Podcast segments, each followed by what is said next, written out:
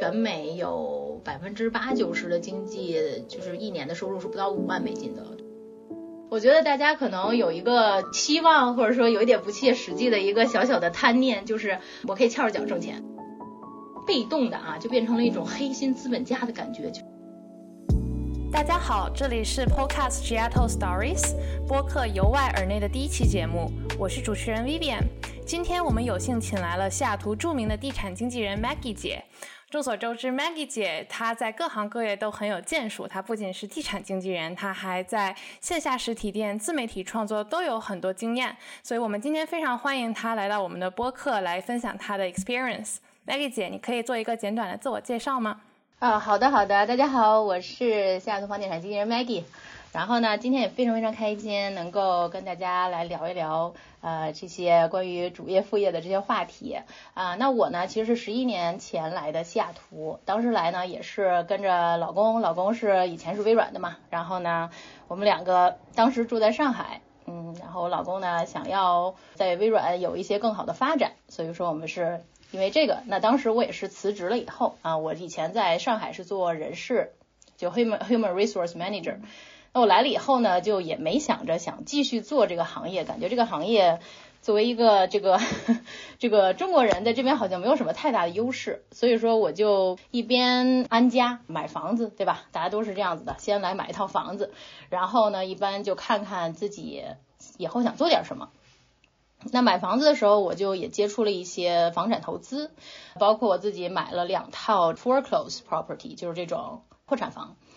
然后做着做着呢，就觉得对地产投资这一块是非常非常感兴趣，当然也是觉得自己眼光还不错，嗯，所以呢，就是也做了一些光包括 flipping 啊，破产房嘛，那肯定是需要很多 work 的，对，所以说也是做了一些这方面的工作，然后有一些经验以后呢，我就想，那我就。考一个执照，然后顺便给自己投资。呃，做着做着呢，就发现，哎，其实我也可以给朋友投资，对吧？那后来就慢慢变成了我的主业，就是现在做 full time 的 realtor，已经做了将近五年。那整个我们是做了七年的时间，就是做有 realtor 执照以来。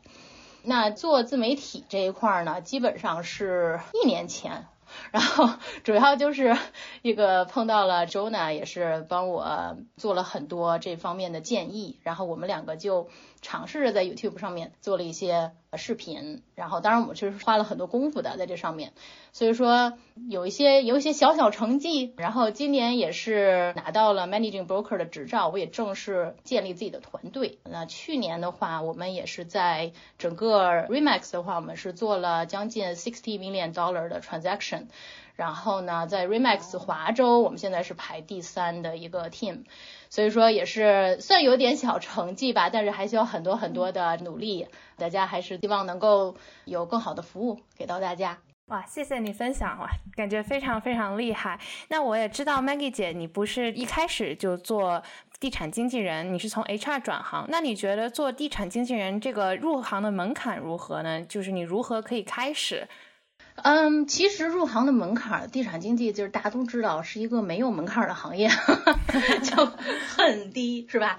就是我以前有一个呃做地产经济美国人啊跟我说，就是他说，even a box can pass the real estate agent exam，就是 就是无脑到那个地步哈，当然也没有那么夸张了。但是就是什么行业的，而且你想 real estate agent，你其实是一个高中文凭就可以，right？就是 基本上没啥要求啊。那所以呢，我当时也是觉得刚开始入行的时候，为什么也是 part time？其实很多人都是 part time，到现在可能很多人都还是 part time，就是因为它的门槛太低了。那也有很多人就是 vacation money，right？啊，因为它没有门槛嘛，对啊，有时间就做做这种。对，我想这也是为什么有这么多北美的华人也选择这个行业。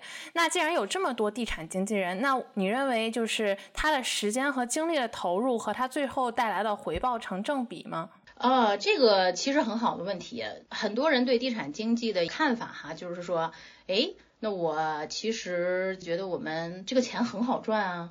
就大家都知道，two three percent of a purchase price，在西雅图这种平均房价都要一百万的地方，啊，好像我们的钱很好赚，是吧？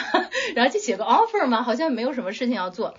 嗯，其实也不是的，就是说，如果你想要把它做的比较好，出类拔萃，那你肯定其实花的时间是比那些朝九晚五的这种打工人士要投入更多的时间。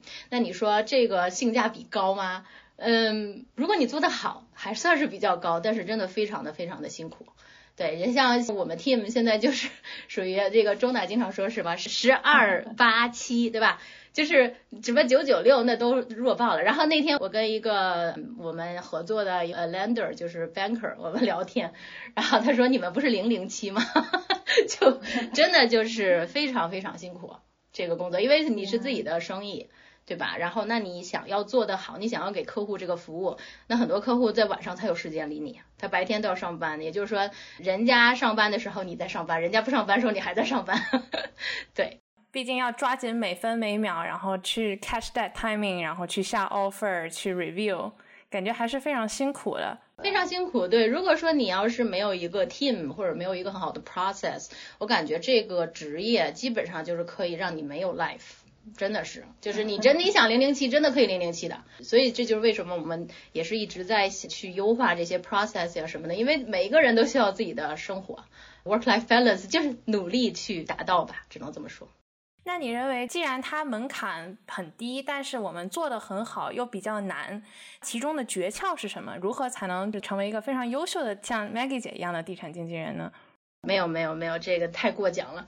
这个其实我也不知道我有没有，就是有没有这个资格去 去给大家这些建议哈。只能说一点心得。我觉得第一呢，就是我觉得这个行业它门槛低，也就意味着它鱼龙混杂。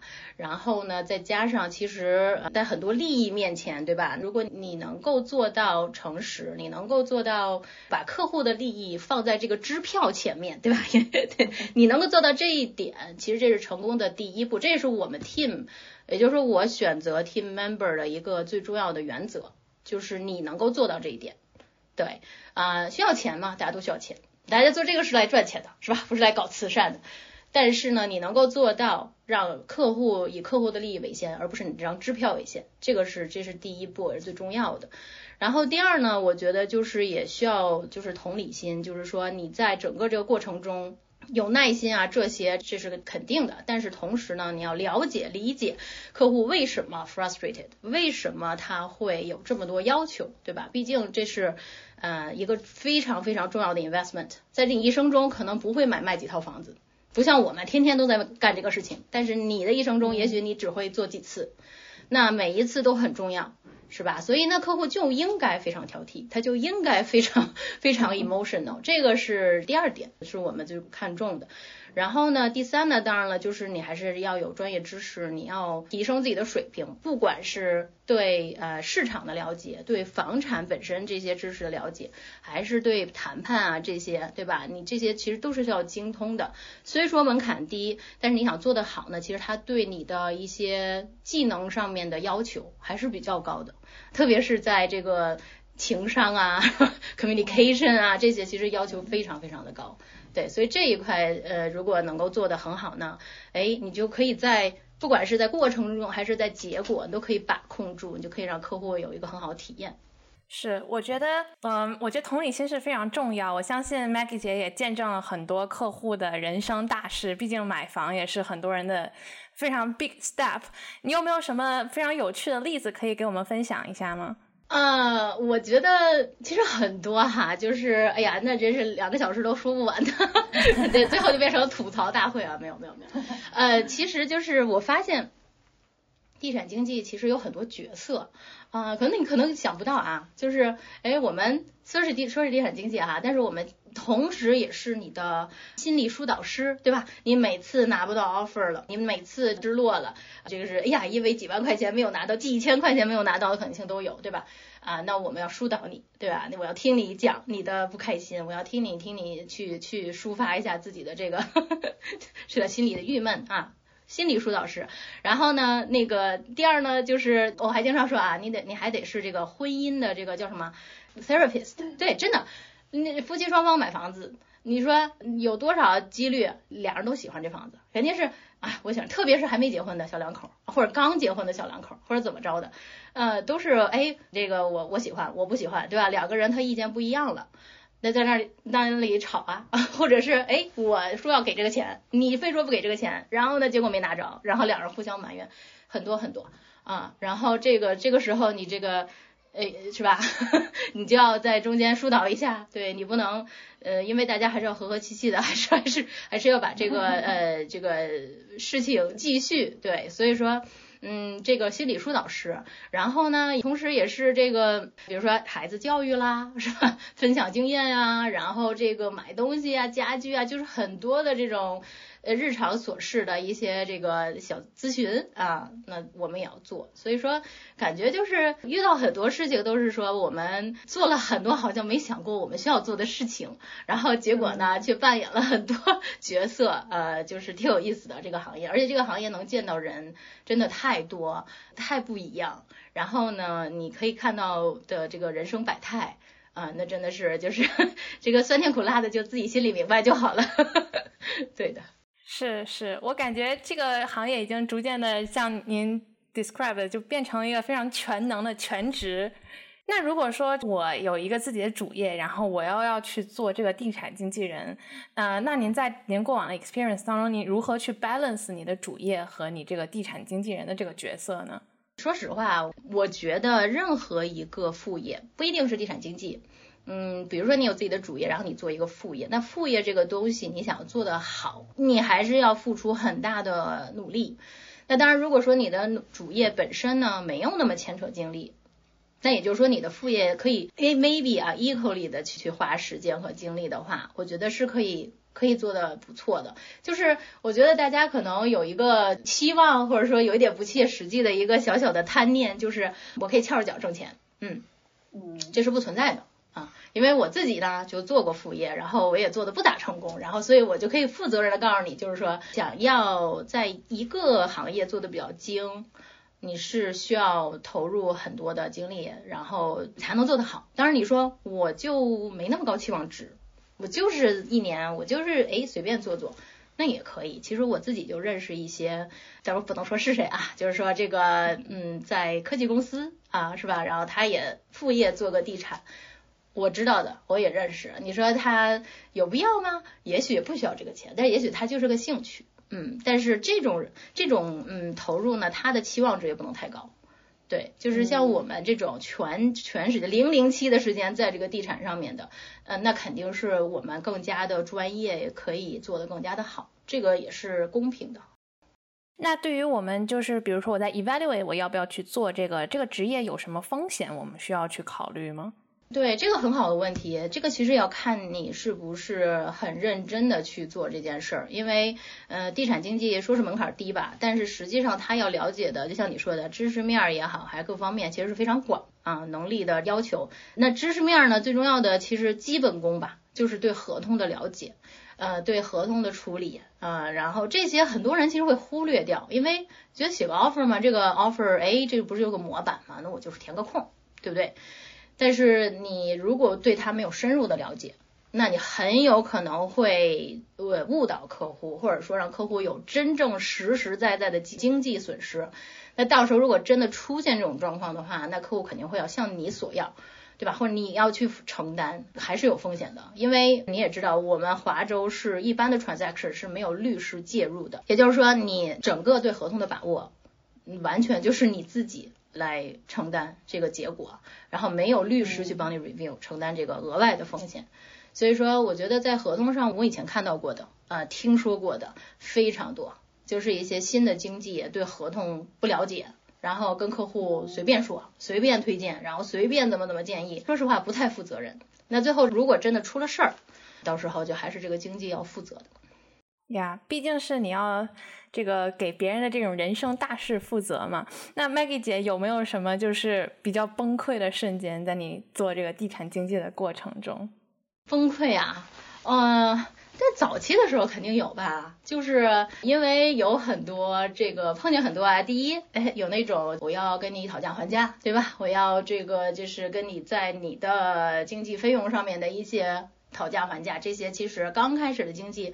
很难，对吧？嗯，就是你也很难，你客户也少啊，你也很难跟他去争取，给自己争取更高的利益，嗯。然后呢，这个就比较崩溃。然后呢，第二呢，就是找到合适的客户吧，就是说你刚开始可能也会，嗯，没有办法去挑客户，那客户挑你，是不是？然后你拿到了一个客户就很不容易了，你还去挑客户，这怎么可能呢？但是实实在在的，你跟有一些人合作起来是不 match 的，你这个人就是再全面，那你依然还是。会跟有一些人无法合作下去，嗯，比较非常 frustrated。我也是，当然做过那些，然后也也许做成，但是后来我会想想，会觉得好像 not worth my time，嗯，你就觉得你的付出和你的回报是不对等的，这个是非常非常崩溃的。然后第三呢，有碰到的这种就是觉得，哎，就会觉得为什么这个客户要讨价还价这么长时间？为什么要觉得，哎呀，这么一点点钱，为什么要想这么久，对吧？你也会。会非常不理解，呃，刚开始做经济的时候，嗯，你不理解，对，然后这个就是要我说哈，就是对人性没有很高很深层次的认识，但这对人性的认识，那真的是要呃需要这个不断的就是接触，然后不断的去去从一个每一个 case 里面去学习，对，其实嗯，我觉得这些呢都是嗯很正常的，你不管干哪个行业，你都是有崩溃的时候，哪里有一帆风顺的？嗯，对，然后没有那么那没有什么钱是好挣的，嗯，是是，我相信就是也没有免费的午餐嘛，也不可能说做地产经纪你一下子就能年年薪百万之类的，嗯，是的，是需要很多时间的这个积累。是，Maggie 姐刚刚有提到你也有过一些不那么成功的副业，方便分享分享吗？方便啊。这个我前两三年做了这个一方奶茶店嘛，铺垫一点 background。我和我老公就是做决定特别快的那种。我觉得做决定特别快，你可以说我们俩有魄力，你也可以说我们俩其实就是比较冲动，对吧？我觉得魄力和冲动就是一个非常非常的 gray 的界限。嗯。Anyway，呃，我当时有一个朋友，他嗯在这边开了两家一方，然后就跟我讲，哎呀。很不错啊，然后像我这种，就是我直接就问他，哎呀，回报率是什么？是吧？呃，现金流是多少？投入是多少？哎呀，快速在脑子里算一下，我觉得哎，的确不错啊，好像比那个做出租房，对吧？我买一个房子，然后我出租，比那个回报率要高。然后呢，我就跟我老公商量，然后我们俩看了一下这个地点，啊，就 Redmond，我们在 Redmond 那个那个现在还在开着啊，那那个地点，然后就说，哎，哎，地点不错，然后房租多少钱？啊 然后各种算了一下，觉得哎，很好。做就立刻决定，所以说我们俩就是说实话有点冲动啊。然后 那我跟我那个 partner，嗯，我说可是我没有时间管呀，因为我是做地产经纪的啊，我已经很忙了。但是那个时候其实生意没有现在那么大，所以说我那个时候也没有现在那么忙。所以呢，呃，我就说我时间就是没有太多。然后他说没关系，我们可以找一个人帮你管啊。我说好的啊，于是就想着翘着脚挣钱的这个这个不切实际的幻想就开始了。然后后来就是做了以后呢，我就发现完全对这个行业不了解。不是喝奶茶的人很多，这首先我其实还真不怎么喝奶茶。然后那个，但是你真正去了解这个行业怎么挣钱啊，怎么运转，然后它的这个挑战是什么，我完全没有了解。嗯，所以我觉得我遇到的最大挑战呢，就是人事。我发现一个小小的奶茶店。啊，需要像奶茶店，它是一个呃，要我说就是劳工密集型行业，你其实是需要很多的人啊，特别是一方这种特别讲究的店啊，要什么三个小时煮一次茶，乱七八糟的一大堆的这个要求，我觉得 which I think is good 啊，是很好的，可是呢，需要很多人手，所以说一个奶茶店你需要雇八到九个甚至十个这种 part time，那这种 part time 呢，其实都是一些学生了，很年轻，跟你也完全不是一个阶层，跟你也完全不是一个 background。你很难去管理他们啊，然后那 OK，那我请一个店长来管理啊，对，那这个店长很重要，所以说我们在这个选店长上面都栽了无数个跟头，嗯，后来再再到栽到最后呢，就是我现在就不管了，就是我 我认栽，就是我跟我 partner 说，我说我我也第一我真的没有时间了，然后我发现我也就是 not good at it，就是因为我不了解这个行业，我也没有想过花时间去了解。嗯，所以我就说你来管，不挣钱也行，就不亏钱就可以。对，所以其实就是挺失败的。要我说，我和我老公都很挫败，因为我老公嗯码农嘛，其实也是有这种创业梦的，你了解的啊，所以呢，他们其实也觉得想要嗯，就是想要做这个事情，觉得也挺有意思的。可是后来我们俩真的真的发现，嗯，做着做着就变成了一种。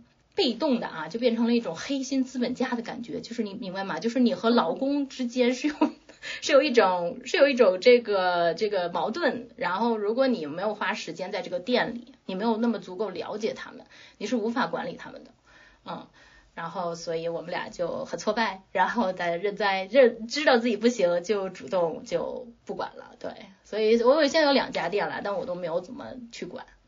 是，那我我很好奇，就是因为我知道很多很多年轻人都在畅想开奶茶店这件事情，但是我们迟迟就没有付诸这个实践。那你在这个疫情期间，你逆风盘下实体店是出于什么样的考虑呢？哎，其实就像你买房子，你也是，就很多人是追着买，就是说，哎，他都买，大家都涨的时候我买。我我其实自己买房我不会，我宁可在就是现在这种啊，当然现在属于 高利率高房价，但是如果它的房价有松动的时候，我宁可是在它利率比较高、房价比较低的时候入手。因为利率是可以改的，房价也是不能改的，对吧？你买多少钱就是多少钱。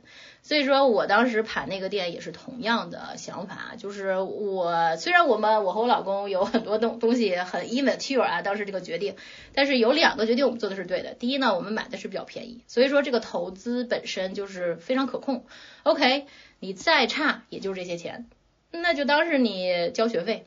嗯，你再好，但是也也赚不了多少钱，可能。但是你再差，风险是可控的。我们没有借钱，我们是用自己的现金的，所以说我没有压力。那大不了就是学费呗，是吧？然后呢，第二呢，就是我们对这个呃持有成本的把控是非常要求很高的。就是如果这个店呃它的这个租金很高，我们是绝对不会做的。嗯，不管你在哪儿，你可以在 Bellevue 最好的地盘地段，但是你一个月一万多块钱租金，我我绝对是不会付的，因为这个风险太高。对，所以当时盘那个店呢，就是风险很可控的情况下，我们做的。那那个时候，对你可以说疫情期间，那疫情期间就是这样，很多店活不下去，那他要卖，要便宜卖，然后租金呢也会相对的便宜。对，所以这个我觉得这一点我们两个的决定是没错的啊，只是奶茶店本身运营的问题，那是我们俩自己的问题。嗯，都是不断的在学习。我也是经常看这个 Maggie 姐的小红书啊、YouTube 呀，然后去学习。作为一个想要成为 agent 的小白，我还是非常喜欢你在自媒体上发的这些干货。我感觉非常能够帮助我们一个外行人去了解整个的行业，也非常帮助我们去啊，作为一个买家，然后去看这个整个市场。虽然人人都可以自媒体嘛，但是能坚持下去的很少。然后你可能也已经做了得有一年多了，你觉得保持创作热情的秘诀？诀是什么呢？秘诀就是我看到了他给我们带来的，给我的 business 带来的这些发展，right？然后，呃，这个其实是原动力啊，就是我也不想，我我是很实在的一个人，我也不想说就怎么样，有多崇高。但是的确，我其实办这个 tube，当然刚开始的时候很简单，就是，哎呀，我作为一个地产经纪，我现在想要拓展市场。那我有什么样的 marketing 可以做呢？对吧？我要不然就是 old school 那种发发这个明信片啊，然后要不然我就 open house，right？那要不然我就把我所有认识人都打电话，每每两个月烦他们一圈，是吧？让他们给我 referral，然后那要不然我就是 social media，right？其实就这些东西在选啊。那 social media 这一块当时做也是觉得，哎，好像是一个回报率。不错的一个，因为毕竟没有什么成本的，成本就是你的时间啊，你可能哎花点钱呃升级一下照相机，Oh that's it，right？然后呢，嗯，好像还是门槛比较低，对，所以当时也是因为这个。那后来我发现，就是因为有很多来找我的客户，他也是通过。看小红书也好，YouTube 也好，然后他会跟我说，他很喜欢，他觉得对他很有帮助。其实这这个对我的触动呢，当时是有啊，但没有很大，因为毕竟他是来找我，让我去代表他去帮他买房子什么的，对吧？哎，可是有的时候我有一次去吃饭，然后呢，我就碰到了一个同边上有一群这个年轻码农，呃，然后在吃饭，然后突然有一个男生就过来跟我说。哎，你是 Maggie 姐吗？然后说我很喜欢你的视频，说我买房子的时候，你的视频给我很大的帮助。我那个时候的触动是非常大的。我不是，我当时的想法不是说怎么你买房子不找我呢？对我其实真的没有完全没有这个想法。我当时的想法是，原来我的这个视频可以帮助很多根本就没有来找我买房子的人，他可能有自己的经济，他可能呃或者是他是怎么样的情况。但是他就是需要这些信息，然后他就在我这里看到了，然后就帮到了他。我突然觉得，哎，自己做了一件很高尚的事情，就好像不是只是为了赚钱。对，呃，我就觉得，哎，那个时候其实触动还是挺大的。是，我觉得对这种真诚的创作，就是作为一个阅读者来看，也是能够感受到了。我觉得就是你的视频当中有非常非常多的干货，可以看出是花了很多很多的时间去准备的。我很好奇，就是你大概就是你每次发一个视频，大概要用多长时间来准备呢？嗯，其实是这样的，其实是呃，我和周娜会，周娜其实做了很多很多的 research，然后包括这个初稿啊这些，其实他花了很多的时间。然后呢，我这边呢，其实嗯，主要是跟他去商量，对吧？提供一些我的想法，然后呢，真正他可能 research 他花了很多时间。嗯，一般像我们写一个稿子是需要可能三四天的时间，当然不是。三四天就是 eight hours 都在做这个事儿，当然不是，但是 you know on and off 你要去做的这些 research，对吧？然后互相讨论怎么修改。然后我记得就是非常非常这个呃印象深刻啊，就是刚开始做这个 YouTube 的时候，我们看了我们第一期视频，我们经常回去看我们的第一期视频，然后我们就会经常调侃说：“天哪，就做的好差呀！” 对，然后因为那个时候是什么呢？那个时候就是。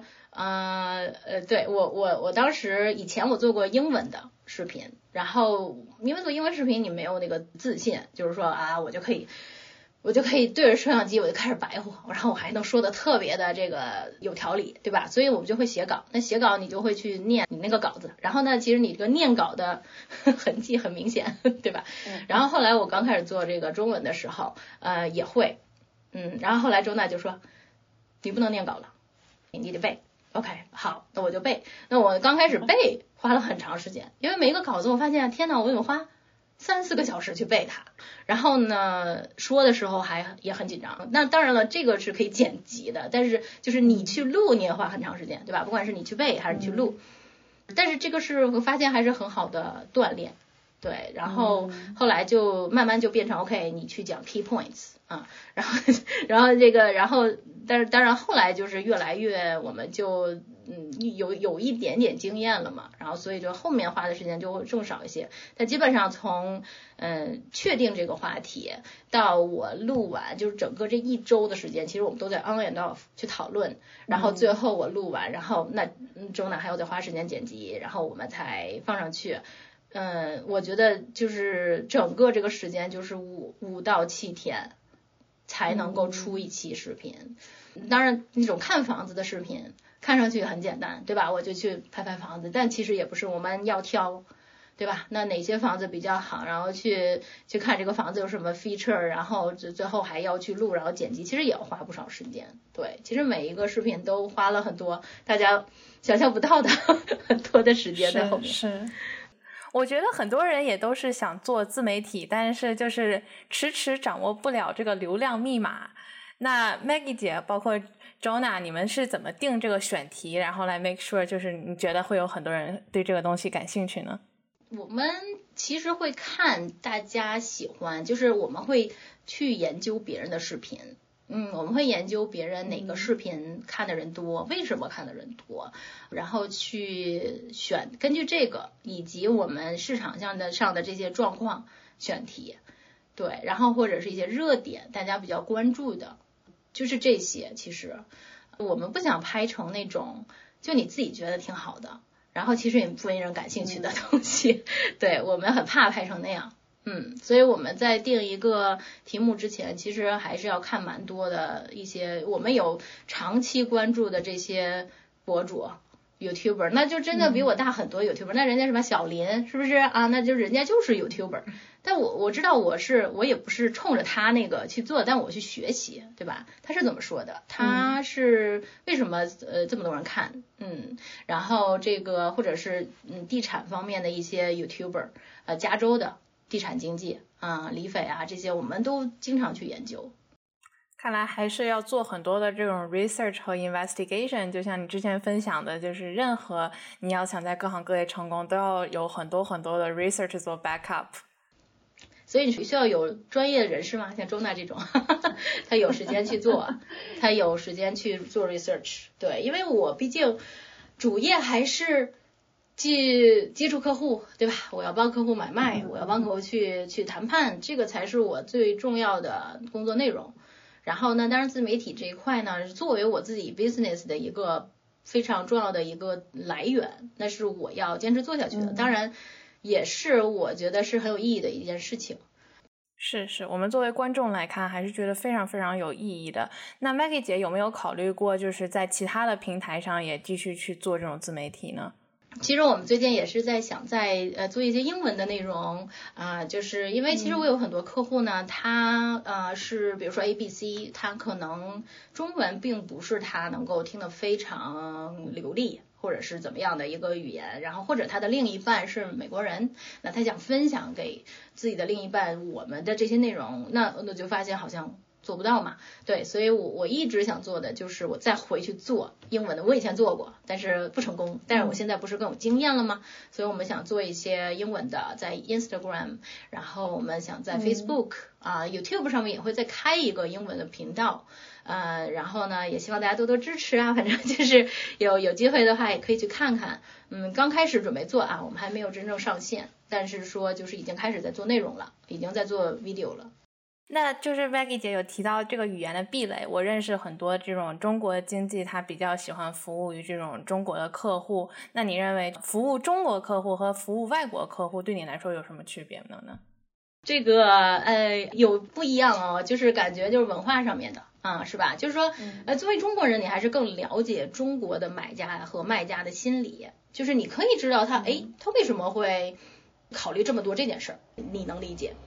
而美国人呢，其实没那么容易理解。所以说，其实我发现，作为一个华人经济，如果说能做的比较的，就是做的比较好啊，当然就是你跟美国人的沟通也当然是非常顺畅的情况下，就是了解他们的文化，你也了解美国人的想法。因为我以前也是在荷兰读书，所以说就是对这个 culture 还是有一些了解，就是西方人或者说他们的纠结点。啊，然后他们重视的地方，然后他们的这个社会，整个这个美国社会是一个什么样的状态？比如说他的信任啊，然后他的这种透明，其实是很多时候在国内呢，我们是没有机会去体会到的。这不是说我们自己有什么问题，而是说我们的生长环境跟美国就是不一样的。所以说，那在了解这些美国人的情况下，你要了解中国人的情况下，哎，你就是一个 bridge，你真的就是一个 bridge，就是你去跟中国人。呃的华人的客户去解释为什么这个美国经济和这个美国买家我买家会有这样的嗯需求，或者是会有这样的要求，或者怎么样，对吧？纠结点，你再去跟美国人去解释为什么我的客户华人客户有这样的纠结点，哎，你就可以把这个东西去让他们之间有一个很好的 relationship，你这个 transaction 才能让双方 happy，而让双方 happy 才是我们最终的目的，而不是说就我客户什么客户什么都占了，所谓的便宜都是他占了，那你你毕竟会是一个 win lose 的状态，而 win win 状态才是我们最想要的，对吧？嗯，那这个是这个这一点，然后另外你刚才问的就是 美国客户和华人客户，其实就是美国客户呢，我感觉他们其实就是我对他们，我感觉他们其实很多时候没有华人客户这么 sophisticated，嗯，可能我这么说，嗯。有一点点这个得罪他们啊，但是的确，呃，他们的想法比较就是直线型的，OK，就是很 straightforward 的，我很喜欢啊，当然，但是呃，有些东西他可能想象不到那么多，想不到那么多，而华人呢会想的比较多，对，当然这这有好有坏，你可以这么说，但是我觉得在去帮助他们的时候，你可以在因为就用在华人的客户上面的一些经验，其实你可以很好的去帮助美国人去规避他们想象不到的问题、啊，他们也会很 appreciate。对，然后同样的，其实美国人他自己的一些优势，比如说，不管是这种 trust 还是这种对吧 transparency 这些东西，你再去影响你的华人客户，其实对他们也是很有帮助的，对吧？就是包括他们在这个社会里面去以后他遇到的这些情况，对，其实也会很相似，只是他们可能没有想想过这一点。就是我觉得我们的角色就是双方都了解，两种文化的冲击都了解。然后我们就在从中间作为一个 bridge，是不仅是这种卖房的桥梁，也是一种文化的桥梁，就是互相学习嘛。我觉得我们提到了这个不同的文化，我还有一个好奇的地方，就是你认为地产经济有没有任何性别的差异？就是你作为一个女性的地产经济和你看到的这些男性的地产经济，你觉得有什么差异吗？其实你发现这个行业很多女女性做的非常的成功啊，那男性也有做的非常好的啊，但是比起一些比如说呃高管，对吧？就是但是 managing 你真是走到特别高管的时候，你就发现女性就非常少了，对吧？或者说一些呃科学界啊什么的，就是还是被男性主导的比较厉害。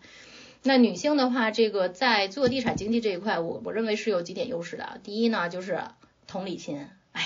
不能不说，女人的这个情商，in general 啊，我觉得是这个上帝还是比较公平的。就 physically 我们可能不一定 那么这个厉害，但是 emotionally 我们还是比较丰富的。对，然后呢，第二呢，就是女性的沟通技巧还是比较就天生还是有的，嗯，有这个优势。对，然后亲和力，女性的亲和力，对，就是嗯，没有那么给客户这种 pressure 的感觉。对，亲和力很重要。对，所以。你看有很多，像包括现在 MS 这个 Number One Agent 就是 Terra Foster，她就是就是一个女性嘛，对吧？嗯，包括就是前 Top Top Twenty 大部分都是女性，所以说这个就是我觉得很有优势。那华人女性呢，要我说就更有优势了，对，因为我们是有语言的优势。我一直都是觉得啊，其实华人经济比美国经济呢。真的有优势很多，我觉得他们对，就是有的时候我觉得他们有点小小的这个叫什么危危机感，这是对的，因为中国人我们秉承的这个我们的文化传统里面就 working hard，对吧？我们就会努力，我们非常努力，然后我们想要 please 别人的这种想法会比美国人更厉害，对吧？就所以这个服务业我们就我觉得我们还是很适合做的。然后呢，我们有语言的优势，对吧？英语、中文都能都能说，都能写，都能读，所以。我觉得很难干过我们，但其实，所以女性华人经济还是非常有优势的。嗯，那我觉得女性可能在这个地产这个行业还是真的有一定的优势，就是说，如果你不去 care 很多，就是所谓的我们说的这种天花板的话，那你其实就是可以冲到最最前头。就像你说的，这个全美第一的也是一个女性。嗯哼，其实是没有天花板的。嗯。这就是我喜欢地产的这个地产行业的一个原因，就是地产经济。要我说呢，它的门槛很低，但是你想从，我经常跟我的经纪说啊，就是你想从零做到一年二十五万的呃收入，这是一个很大的坎儿。那这个坎儿可能比你后面，比如说我做到五十万了，我做七十五万了，做一百万了，两百万了，比后面那个坎儿还要大，因为这个坎儿才是真正刷掉 most of people 了，eighty percent 可能，或甚至更高。对，因为虽然它没有天花板，但是它的起步是很艰难的，很艰难的。然后这个就是为什么，呃，叫什么？好像他们有一个数据吧，就是全美有百分之八九十的经济，就是一年的收入是不到五万美金的。对，因为有很多 part time part time 那种，就是这么回事。That's why。然后有只有四分之一的经济会熬过前两年，就是什么？就是对它它是有很多数据的。那你认为，就是比如说有一个人做 part time，他在哪一个 point 可以从 part time 去转为 full time 来做这地产经济呢？嗯，这个很好问题。我觉得就是看你是不是发现你做的这个 part time，第一是你擅长做的，就是你能把它做得好，对吧？第二是你喜欢做的，你有 passion about it。我觉得如果有这两点。我就会把它做成副台面，嗯，那 that's what I did，就是我刚开始，呃，做这个地产的时候，我记记得很清楚，是我怀着我的老二，然后就是你就会觉得，就是妈妈没事干，就那种感觉，然后，哎，对，也是那么开始的，对，这个没什么的，no shame about it，对，然后呢，后来我走到这个全职，就是我意识到了，我发现如果我要么，嗯，就是永远把它做的就那么一抠抠小，因为你不全职，你你的这个体量就这么大，然后呢，那这个你也不可能有很高的成就，嗯，那你最后可能就被淘汰了，对吧？At the end，啊，然后要不然你就是认真做，要不然就别做了。我当时就是在那个 point，然后我发现这个是我，嗯我喜欢做的。也是我非常擅长做的，对，所以我就请了一个保姆，嗯，然后我刚开始做 full time 的时候，我真的就是，嗯，打 cold call，因为真的你这个 lead source，其实做一个地地产经纪 lead source 就这些啊，你要不然就是 referral，对吧？然后要不然你就是就像我似的，我当时打 cold call，就是那些卖家他没有卖掉这些房子，然后我就一个一个的打他们的电话。那个是非常折磨的，因为那个卖家他一天会收到三十个一样的电话，三十个不同的经纪，然后说一样的事情，然后你就会被他骂的狗血淋头。如果你是那个第三十个人啊，你是第一个人可能还好，对，所以我们那时候都是讲究要早打嘛，八点就打，对，然后就是做过那一段啊 cold call，所以就是就是逼着自己全职，就是 OK，我这个保姆一个月还挣这么多钱呢，对吧？那我我就是逼着自己要有产出。对，所以嗯，也挺难的。我觉得的确是刚开始那几年是最难的。对，我觉得尤其是你去 make 那个 decision，你需要去做这个全职的时候，我觉得那个是那一步是最难的。对你来说，因为你现在有自己的主业嘛，所以说你可能会有一个就是 switch 的时候，嗯，你要想到你失去的。我当时可能还好，我当时因为我的主业是。